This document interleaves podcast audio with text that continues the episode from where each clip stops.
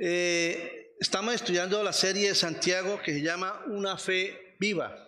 La verdad que este ha sido un libro muy edificante, apenas eh, estamos eh, casi llegando a mitad del libro, libro pequeño, pero donde Santiago nos da muchas exhortaciones, nos da muchos principios, muchas cosas para poder llevar una vida agradable delante del Señor.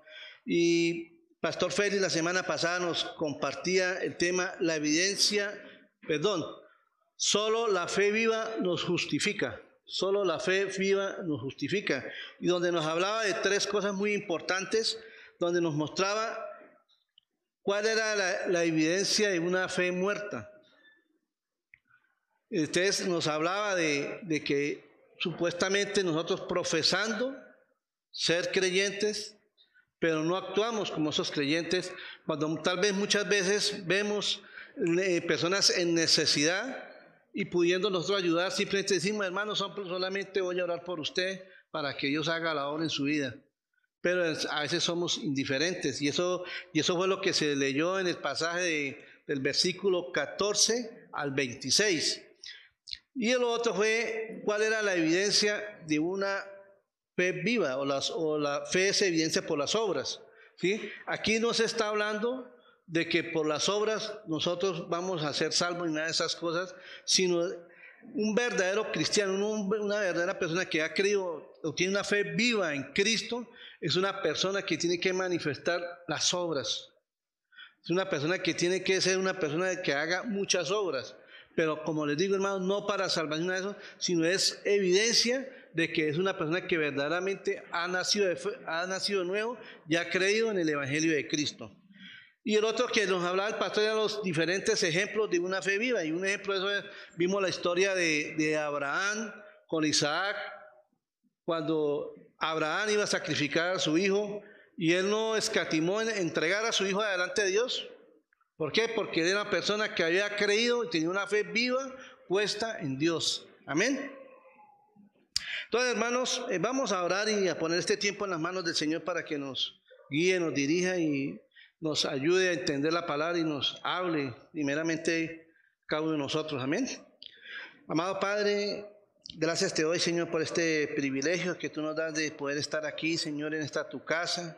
Eh, venimos a adorarte, a exaltar tu nombre, pero también venimos, Señor, a escuchar tu bendita y preciosa palabra, Señor. Padre, yo te pido que me ayudes a enseñar tu palabra como debe ser, Señor. Padre, como vamos a estudiar hoy, Señor, eh, de enseñar la palabra conforme a como tú quieres que se hable, no como fábula, Señor. Padre, yo te pido que me guíes, que me dirijas, Señor, y que esta palabra que vamos a exponer hoy, Señor, llegue a nuestro corazón, Señor. Padre, yo te doy gracias, te alabo y te bendigo en el nombre de Jesús. Amén y amén. Hermanos, antes de empezar con el tema, quiero compartirles una, anécdota que viví hace muchos años. Resulta que la familia de mi esposa, sobre todo mi suegra, ella es una mujer muy querida y ella le gusta hacer sus celebraciones y como todas ellas, las celebraciones que nunca faltan en la casa son las de diciembre. Entonces estábamos para un 24 de diciembre y mi suegra preparando todas las cosas y todo ya disponiéndonos para ir. Y me dio por tomar el pelo ese día, como a las 5 de la tarde, yo creo que era ese día. Y llamé a la casa, ¿no? Y entonces contestó el abuelo. Y resulta que el abuelo tenía problemas de oído. Entonces yo me hice pasar por un sobrino de mi suegra que vive en Cali. Entonces yo le dije, abuelo, ya, ya voy para Caramanga, voy aquí llegando al pescadero para que le diga a mi tía qué tal. Y entonces mi intención era decirle a broma, pero más tarde llamar y decirle que era un chiste, ¿no?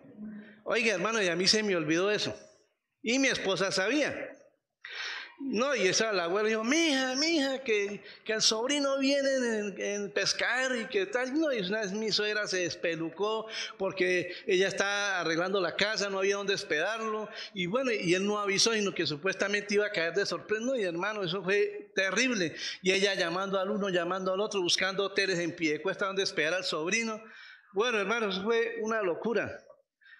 Y mi, y mi, esposa llamó como a las 8 de la noche para decir que, que ya íbamos para pie de cuesta y cuando llegue dice mi señora, mami, imagínese que mi llamó, el sobrino llamó que ya viene llegando el pescadero y yo no sé qué. Y entonces mi esposa, como ella sabía, ella también se le dio y se acordó y dijo, yo mi mamá es Ernesto, sí, Dios mío. Yo no la llamó para decirle que eso era un chiste. Yo, ¿cómo así? No? Y le contó la, la cuestión, hermano. Y de verdad que eso fue algo muy todo por una broma. Entonces, eso es como una, una pequeña introducción a, a, la charla que vamos a estudiar hoy. Vamos a estudiar eh, Santiago capítulo 3, vamos a hablar sobre la lengua, hermanos. La lengua, ¿no? Entonces, vamos a, a leer el capítulo 3 del versículo del 1 al 10. Hermanos míos, no os hagáis maestros muchos de vosotros, sabiendo que recibiremos mayor condenación, porque todos ofendemos muchas veces. Si alguno no ofende en palabra, este es varón perfecto, capaz también de refrenar todo el cuerpo. He aquí nosotros ponemos frenos en la boca de los caballos para que nos obedezcan, y dirigimos así todo su cuerpo. Mirad también las naves, aunque tan grandes y llevadas de impetuosos vientos, son gobernadas con un muy, con, un muy pequeño timón, por donde el que las gobierna quiere. Así también la lengua es un miembro pequeño, pero se jacta de grandes cosas. He aquí cuán grande bosque enciende un pequeño fuego, y la lengua es un fuego un mundo de maldad. La lengua está puesta entre nuestros miembros y contamina, todo el cuerpo e inflama la rueda de la creación. Y ella misma es inflamada por el infierno. Porque toda obra, perdón, porque toda, porque toda naturaleza de bestias y de aves y de serpientes y de seres del mar se doma y ha sido domada por la naturaleza humana. Pero ningún hombre puede domar la qué? La lengua, que es un mal que no puede ser refrenado, llena de veneno mortal. Con ella bendecimos al Dios y Padre, y con ella maldecimos a los hombres que están hechos a la, a la semejanza de Dios. De una misma boca proceden bendición y maldición. Hermanos míos, esto no debe ser así. Amén. Entonces, como veníamos hablando, Santiago nos viene dando instrucciones de cómo llevar una vida agradable y entre esas cosas nos está hablando de la lengua. Eh, y desafortunadamente, tal vez eh, sabía que había muchos problemas sobre eso y decidió hablar de eso. Y hermano, y a lo largo de la, de la Biblia, en Proverbios y en muchos eh, capítulos de la, libros de la Biblia, se habla sobre la cuestión de la lengua. Entonces, Santiago nos está exhortando sobre el peligro de la lengua. Y el tema de hoy se llama La lengua es peligrosa. ¿Sí lo creen, hermanos? ¿Cierto que sí? La lengua es peligrosa. Aún nosotros siendo creyentes todavía luchamos con eso. Ya oramos. La lengua, eh, nosotros todavía como cristianos todavía luchamos con la lengua. De verdad que hay veces, como digo, esta experiencia que yo tuve con mi suegra, yo solo fue ya siendo cristiano y, y aún todavía hay veces la embarro, porque hermano, nosotros somos fáciles para hablar y a veces no, no medimos, no miramos las consecuencias. Y la lengua realmente ejerce un poder para bendición o para destrucción. Pero Santiago también nos habla, nos habla de una de las cosas que podemos mirar es la influencia que ejerce un maestro sobre los alumnos, ya sea para bien o para mal. Y eso vamos a mirarlo en el primer punto que es el peligro de hacernos maestros. Y eso lo podemos mirar en el versículo 1 y 2. Dice, hermanos míos, no os hagáis muchos de vosotros, maestros, perdón, no hagáis maestros muchos de vosotros sabiendo que recibiremos mayor condenación. porque todos ofendemos muchas veces. Si alguno no ofende en palabra, este es un varón perfecto, capaz también de refrenar todo su cuerpo. Aquí Santiago está hablando, para, está hablando a aquellas personas que tal vez estaban levantando para, para el ministerio, para enseñar la palabra, y muchos de los que vemos acá, ese es nuestro sueño, nuestro deseo de, de poderle servir al Señor en esa área. Pero Santiago aquí está hablando de la responsabilidad de, de, no hacernos maestros de nuestra propia fuerza, de nuestra propia sabiduría, sino pedirle a Dios que nos dé esa, esa, esa gracia, ese don, hermanos, porque el predicar la palabra es algo muy serio y muy delicado. ¿Por qué? Porque de lo que yo les esté hablando acá, yo puedo estar diciéndole cosas que no enseña la Biblia y puedo estarlo engañando a ustedes.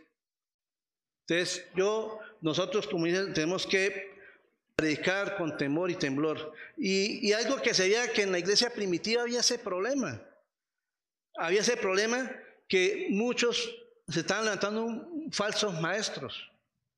Y eso, de eso lo habló Pablo, lo habló Pedro, lo habló Juan. Y el mismo Señor Jesucristo le dijo a los fariseos.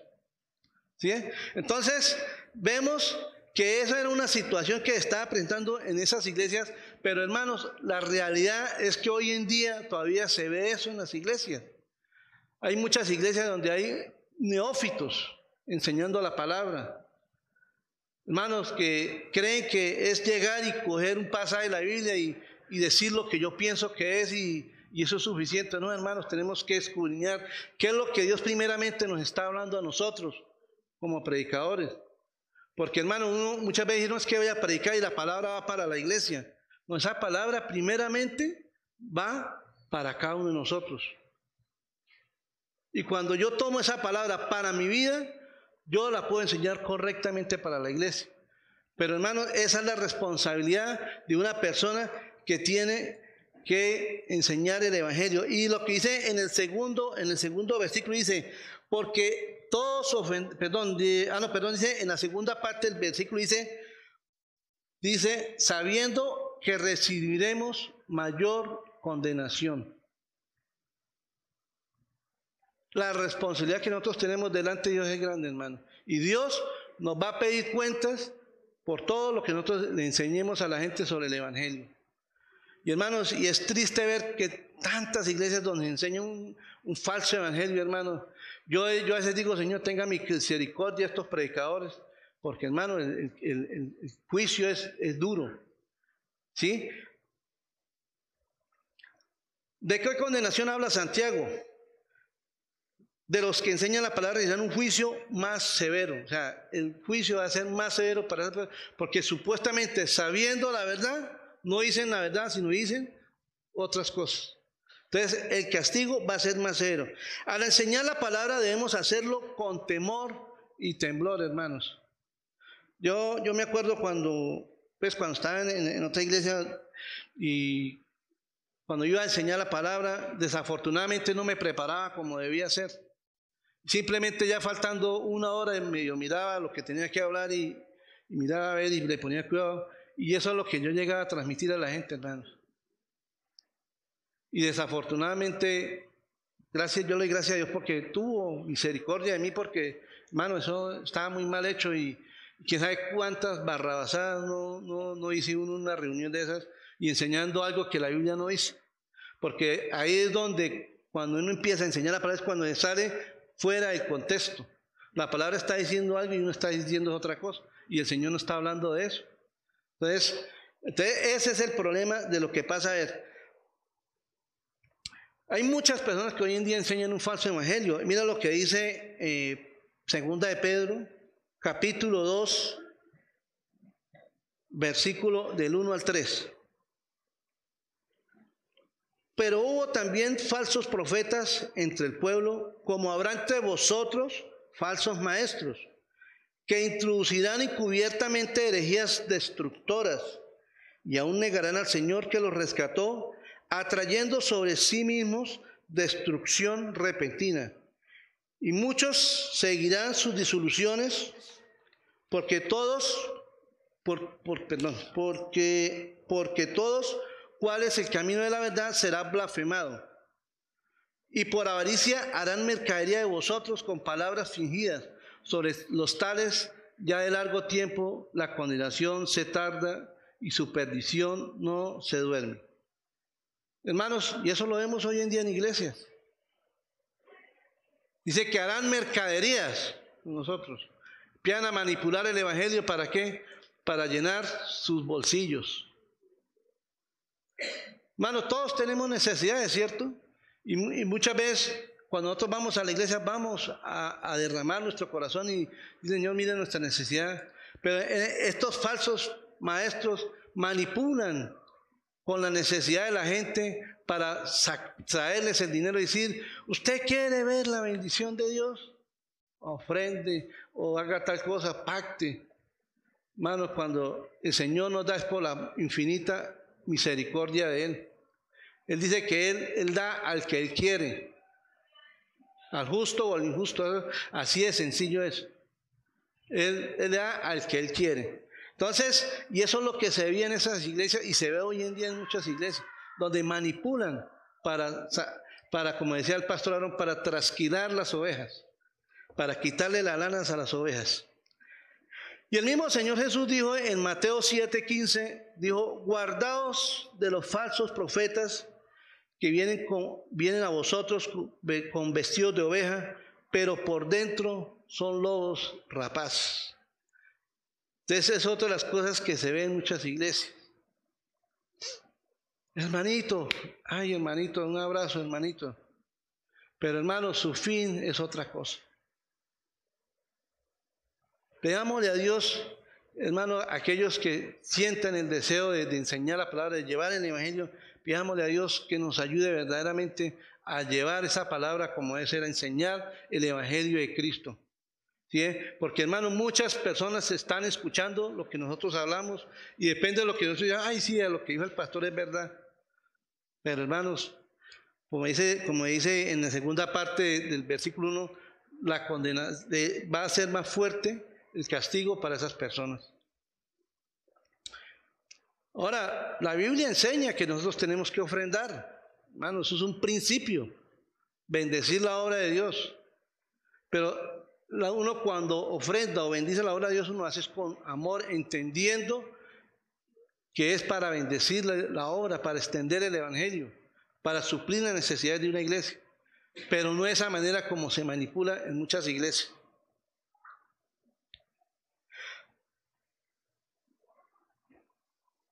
Si nosotros queremos ser verdaderos maestros, tenemos que considerar lo que dice Santiago en el capítulo 2. Dice, porque todos ofendemos muchas veces. Si alguno no ofende en palabra, este es, un, este varón perfecto, capaz también de refrenar todo su cuerpo. Mira, algo interesante acá de, Santiago es que él se incluye. Si vemos en, en el versículo 1 dice, hermanos míos, no os hagáis maestros muchos de vosotros. Sí, está, ahí se está incluyendo. Y en el versículo 2 dice, porque, si, porque todos ofendemos. ¿Sí? Se incluye ahí. Porque hermano, todos en cierta forma a veces ofendemos con las palabras.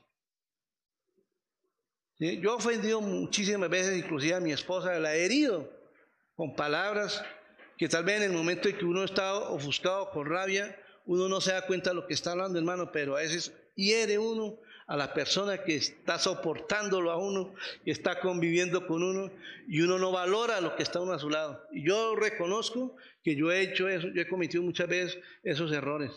¿sí? Pero el Señor dice, dice, hermano, todos tenemos ese problema. Porque dice que, que el que no hace eso es un varón perfecto, pero yo pregunto, ¿hay alguien que, diga, yo nunca he ofendido con palabras? ¿Qué dice la Biblia? Que que dice que sí que es, un mentiroso, ¿cierto? No hay nadie, hermano. Todos nosotros hemos ofendido de palabras. Y de la única persona que uno puede decir que no ha ofendido de palabras es nuestro Señor Jesucristo.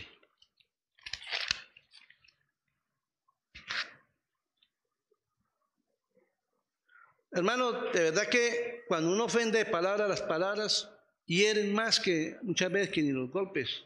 Yo he escuchado decir personas, yo, mujeres que han dicho, yo, prefiero que mi, mi marido me dé un golpe, pero que no me diga lo que siempre me dice.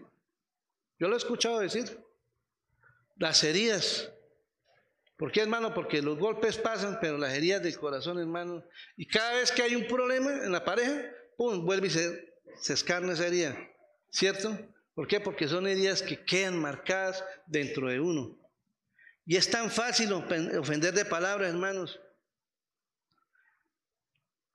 Dice, verdaderamente el único que no ofendió fue nuestro Señor. Y mire, esto lo dice Primera de Pedro, en el capítulo 2, versículo del 21 al 23. Pues para esto fuiste llamados porque también Cristo padeció por vosotros, por nosotros, dejándonos ejemplo para que sigáis sus pisadas. Dice, el cual no hizo pecado, ni se halló engaño en dónde? En su boca. Quien cuando lo maldecían, no respondía con maldición.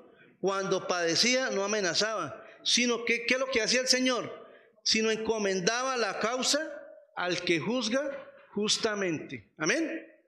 Ese es el ejemplo de nuestro Señor, hermano.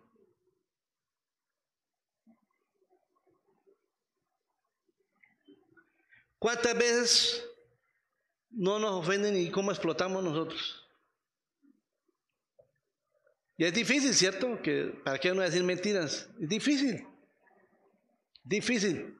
Lo ofenden a uno y ya uno está con dos piedras en la mano. ¿Sí o no? Pero el Señor, Él nos dio ejemplo, hermanos. Todo, todo lo que lo injuriaron, todo lo que lo maltrataron, y Él no decía nada. Y eso es un gran ejemplo que nosotros tenemos que mirar al Señor. Porque es la única manera de que nosotros podamos controlar la lengua. Es mirando a Cristo. Entonces, en este primer punto, hay dos cosas que Santiago nos quiere enseñar, que es, el que desea enseñar no lo tome a la ligera, sino hay que hacerlo con responsabilidad y reconocer, y lo otro que tenemos que reconocer, que tenemos una lengua pecaminosa, pero que solo a través de Jesucristo podemos refrenarla. Yo la otra vez, eh, en el mensaje pasado, mi esposa me había comentado de algo que leyó en un libro, que decía que la lengua dura dos años para aprender a hablar, pero dura toda una vida para ser controlada. Y hermano, y esa es la, esa es la realidad de nuestra lengua. Entonces, vamos a mirar un segundo punto, que esto nos lleva a un segundo punto, que es el peligro de la lengua. Y hermanos, tenemos que verdaderamente mirar que la lengua es un peligro cuando no está sujeta a la voluntad de Dios. Entonces, vamos a, eso, vamos a eh, del 3 al 8, pero por ahora vamos a mirar del 3 al 5. Mira lo que dice. Aquí nosotros ponemos freno en la boca de los caballos para que nos obedezcan y dirigimos así todo su cuerpo. Mirad también las naves, aunque tan grandes y llevadas de impetuosos vientos son gobernadas con un, con un muy pequeño timón por donde el que las gobierna quiere.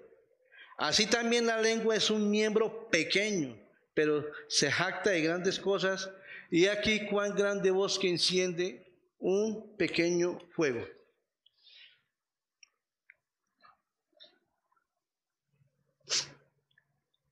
Aquí Santiago nos está dando varios ejemplos, o sea, eh, en, estos en estos versículos, Pablo, Santiago da muchos ejemplos sobre la lengua, cómo la, cómo la comparo o hace una, una, similitud en cuanto a la lengua. Entonces dice, por lo menos, habla de los caballos.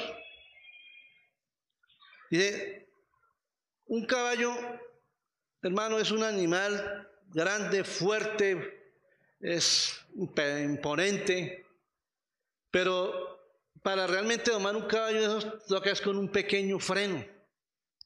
Y vamos a mirar, hermano David, eh, mire, este es, el, este es el freno para poder domar un caballo. Y ese freno va introducido dentro de la boca, que cuando de tal manera el jinete tira y él obedece. Y entonces empieza a manipular y, bueno, y hacer lo, que él quiere hacer con el animal. Pero mientras, tal vez, tal vez, cuando, mientras no tenga eso, va a ser difícil. Y, eso me hace acordar de una experiencia nosotros. mi papá tenía una finca en el pueblo donde nosotros somos y siempre para vacaciones nos, tocaba ir a trabajar, a ayudar. Y bueno, y recuerdo que teníamos una yegua muy bonita. Y ustedes estábamos con, con, cuatro hermanos ahí, llega y dice, no, bueno, vamos, vamos a montarnos en la yegua. Pero entonces, como tocaba ponerle la silla, nos dio, pero no, man, eso pongámosle, pongámosle un lazo y se lo ponemos en el cuello y, y nos le subimos. Y entre todo ahí, claro, y la, y la yegua era mansita. Entonces, le hicimos eso, lo cogimos y se subió un hermano. Y cuando mi hermano le tiró así el lazo, claro, se sintió como, como ahorcado. Y ese animal, hermano, salió corriendo despavorido. Yo, y eso empieza ese animal para un lado y para el otro. Y mi hermano ahí cogiéndolo. Y resulta que en, la finca teníamos muchos árboles de guayaba. Y esos árboles son bajitos. Oiga, y cuando llega ese animal se mandó en una parte donde había un montón de, árboles de guayaba. Y yo no sé, digo que fue la misericordia de Dios. Y cuando mi hermano vio que venía ese árbol, dijo, quiso fue cogerse un pánico ahí colgado y el animal pasó. Pero, ya, digo, Dios, Dios mío, si no hubiera sido por eso, hubiera sido una tragedia.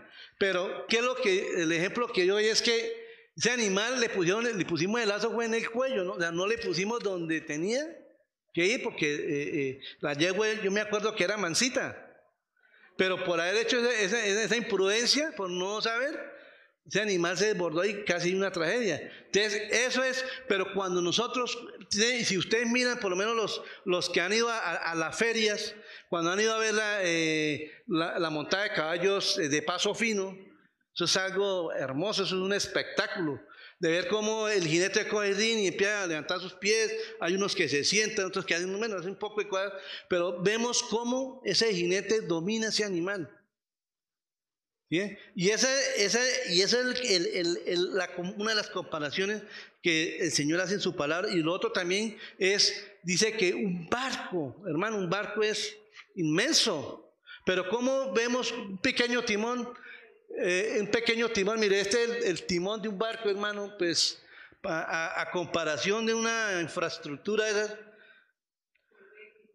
imagínense, eso no es nada, pero como ese pequeño timón gobierna ese barco y lo lleva por donde quiere y hace lo que quiere con, con el aparato. Hermano, el hombre ha llegado a ese nivel de domar los animales, eh, de, de, domar aparatos como estos, pero tristemente la lengua nunca la hemos podido dominar. Y la lengua se jacta de eso, la lengua presume de eso. Y de verdad que la, lengua es la única que se presume de tantas cosas que hace, tantas cosas que, que comete. Hermanos, por la lengua, hermano, han sucedido muchas cosas, muchas tragedias. Eh, bueno, yo sé que todos los que estamos acá, porque no puedo decir que ninguno, todos hemos, por, por causa de la lengua, hemos vivido experiencias muy difíciles, ¿cierto? Entonces,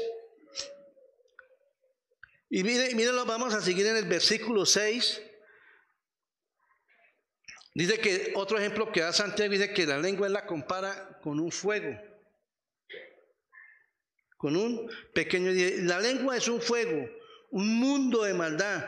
La lengua está puesta entre, entre nuestros miembros y contamina todo el cuerpo e inflama la rueda de la creación y ella misma es inflamada por el infierno. ¿Sí? Hermanos, ¿te has visto, digamos, cuando estamos en esos veranos fuertes y muchas veces por una pequeña chispa de, de fuego que prende porque de pronto dejan un vidrio, bueno, cualquier cosa, o alguien botó un fosforito ya a punto de apagarse.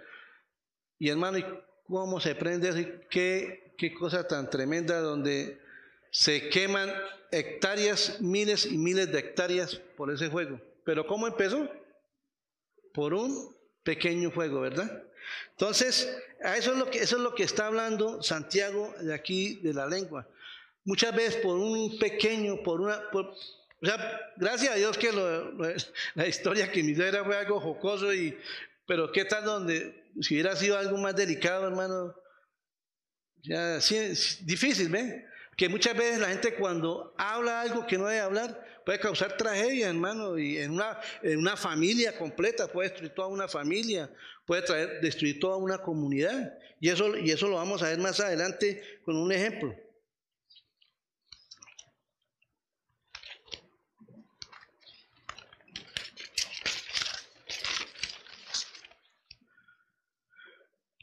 Hermano, la lengua tiene un poder devastador impresionante. Todos conocemos eh, este personaje que es Adolfo Hitler. Y este hombre tenía, yo he leído mucho y, este es uno de los, de los, tal vez, los oradores más fuertes que ha habido en el mundo. O sea, tenía un poder de, de oratoria impresionante. Y era tanto el poder que tenía este hombre en su oratoria que volcó toda una nación a lo que él quería hacer. Y llegó al punto que por causa de esta situación se formó una, la Segunda Guerra Mundial, creo que fue, sí, la Segunda Guerra Mundial. Hermanos, por este hombre. ¿Y qué sucedió en esa guerra? ¿Cuántos muertos hubieron? Millones y millones de muertos. Pero todo por qué? Por el poder devastador de, de la lengua de este hombre. Y de verdad que es impresionante. En el versículo 7 dice, porque toda naturaleza de bestias y de aves y de serpientes y de seres del mar, Sodoma ya ha sido domada por la naturaleza humana, pero ningún hombre puede domar la lengua, que es un mal que no puede ser refrenado, llena de veneno mortal. Llena de veneno mortal. Entonces, aquí vemos, aquí vemos cómo la lengua puede destruir de una manera muy impresionante. O sea, lo que veíamos acá. Y algo, y algo pues como ya una, algo a lo, contrario, de que por lo menos, pues, un ejemplo que hoy también hay, como por lo menos cuando Pedro dio su primer discurso. Y cuando Pedro dio su primer discurso, dice que se convirtieron más de 120 personas. O sea, fue, ¿qué, pero qué, qué proclamó este hombre? Palabras de bendición, el Evangelio. Entonces ahí vemos ese como ese contraste, pero realmente eso es lo que está hablando del poder devastador de la, de la lengua. Entonces, como hemos venido hablando, solamente a través del Señor podemos domar la lengua, hermanos. Nunca vamos a poder domar la lengua en nuestra fuerza.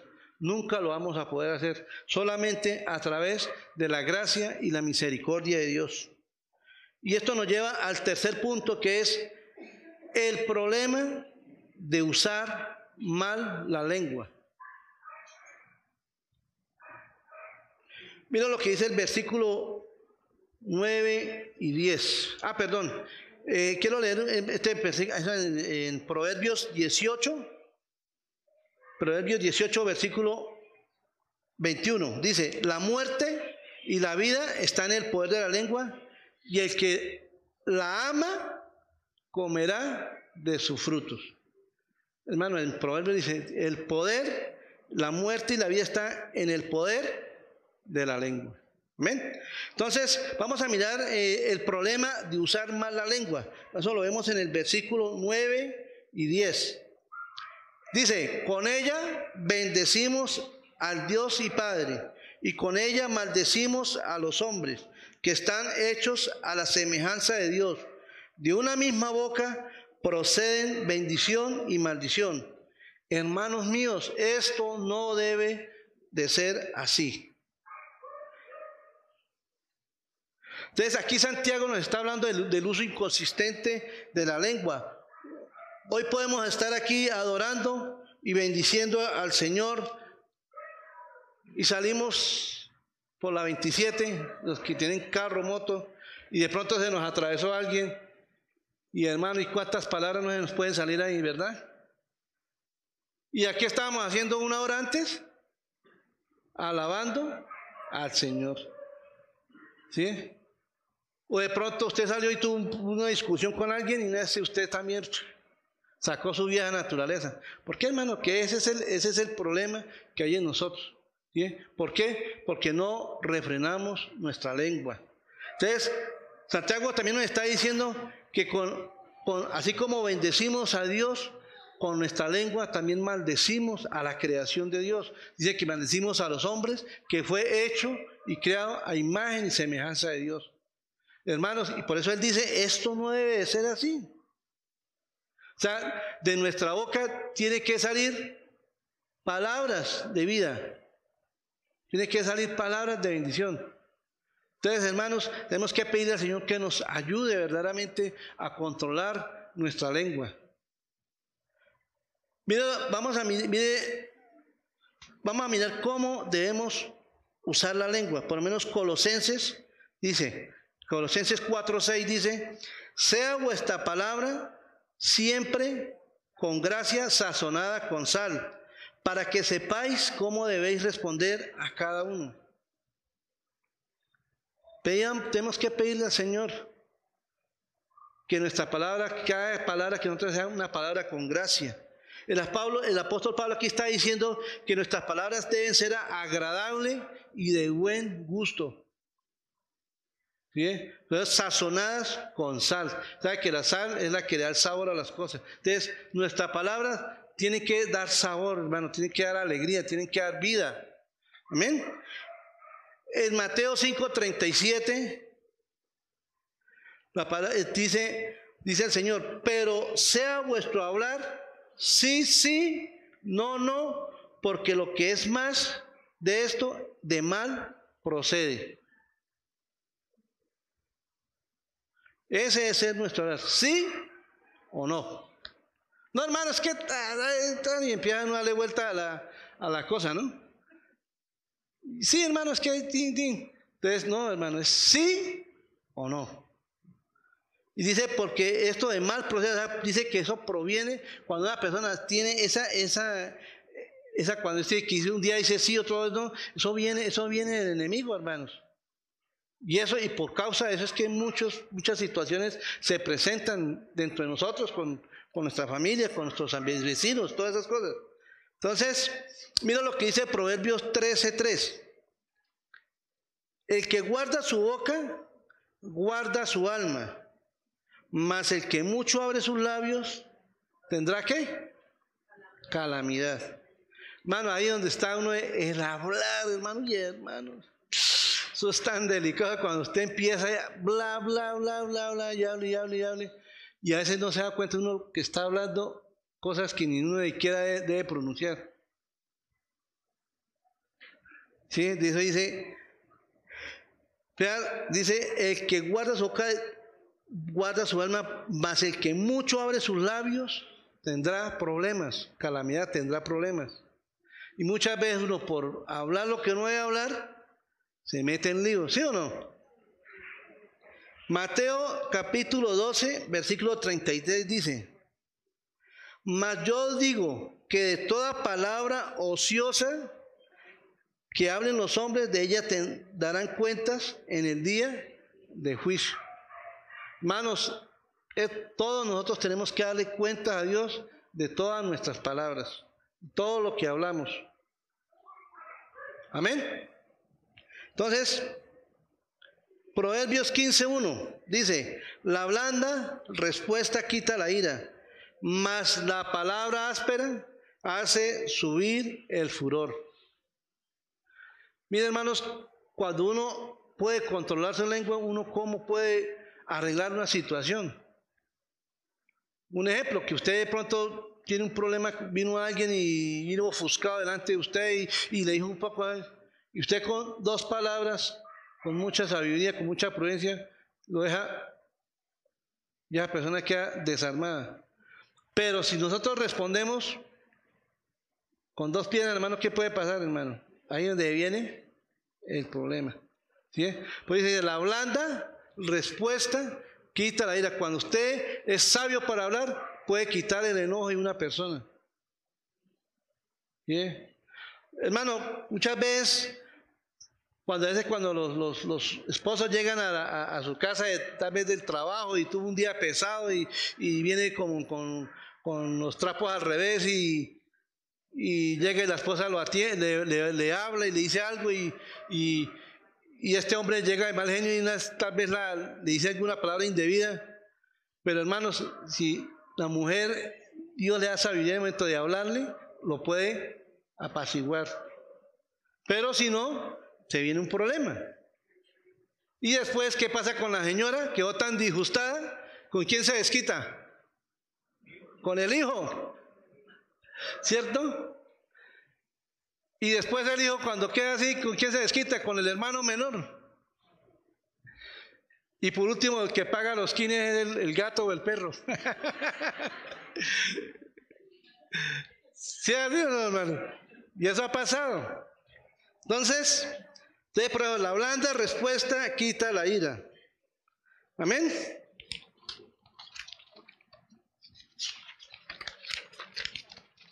Efesios 4:29 dice, y esto tan importante, ojalá nos grabemos este, este versículo, ninguna palabra corrompida salga de vuestra boca, sino sea, sino la que sea buena, ¿para qué? Para la necesaria edificación a fin de dar gracia a los oyentes. Hermanos, siempre que vayamos a algún lugar o vayamos a compartir con alguien, el Señor, Dame palabras de sabiduría, dame lo, que tengo que hablar. Señor, que no vaya a hablar lo que no debo hablar, sino, sino no palabras corrompidas, sino palabras que den vida, sino que sean palabras para la necesaria edificación de los oyentes. Palabras que edifiquen, hermanos. Tan bonito es cuando nos podemos reunir grupo de creyentes y podamos compartir el evangelio y podamos compartir la palabra, hermanos. Sale uno edificado, llega uno a la casa bendecido. Pero hermanos, pero cuando nos reunimos con personas que empiezan a hablar, a criticar, a murmurar, a chismear, hermano, y termina uno contaminado, hermano, porque eso, eso lo dice. Dice que toda la rueda de la creación termina contaminada. Entonces, hermanos, Ahí Santiago, eh, la palabra también nos da unos puntos donde cómo debemos usar la lengua, que fueron los versículos que estuvimos leyendo ahorita. Entonces es cuestión, hermano, de examinarnos a nosotros mismos y pedirle al Señor, ¿cómo estoy usando yo la lengua? ¿Cómo estoy usando la lengua? ¿Estoy siendo de bendición con mi lengua? ¿O estoy yo siendo obstáculo para, para, para mi familia, para personas? Y hermano, y vuelvo y digo yo, todos nosotros hemos caído en eso, todos hemos ofendido con nuestra lengua. Para a veces hablar a la ligera nos hemos metido en problemas y como le digo, aún siendo cristianos. Entonces, cuestión, hermano, pedir a Dios misericordia, que nos ayude a controlar, hermano, porque Él fue el único, el único que no pecó de esa manera. Pero solamente a través de la gracia y la misericordia del Señor y pedirle al Espíritu Santo que nos ayude que la palabra dice que Él, que él pone las palabras que nosotros debemos hablar. Espíritu, Espíritu Santo, ayúdeme. Señor, toma el control de mi lengua. Y si hay alguien que no, que no ha conocido a Cristo, hoy es día que venga al Señor, venga en arrepentimiento y diga, Señor, perdóname porque tal vez soy una persona que ha hablado demasiado, he hecho mucho daño con mi lengua. Y es un momento para pedirle perdón al Señor. Y, yo les digo, mire, Cristo es el único que nos puede transformar, es el único que nos puede cambiar. Si usted no ha entregado su vida, hoy es el día, hoy es día de salvación. Dígale, Señor, necesito que tome el control de mi vida. Pero hermanos, hay que venir con Él o hay que venir con Él con un corazón arrepentido, pedir, al Señor perdón por nuestros pecados y que nos lave y que nos limpie con esa preciosa sangre que derramó en la cruz del Calvario por nosotros. Amén. Entonces vamos a orar y, darle gracias al Señor por esa palabra. Amado Señor, Padre Celestial, una vez más, eh, venimos delante de ti, Señor. Padre, qué palabra tan dura es esta, Señor, de la lengua. Es un miembro tan pequeño que tú has puesto en nosotros. Pero como dice la Biblia, se jacta de, muchas cosas, Señor. Y nosotros nos hemos dejado llevar por, por, nuestra lengua, Señor, y, hemos cometido muchos errores, muchos pecados, Señor. Eh, te hemos ofendido primeramente a ti, Señor.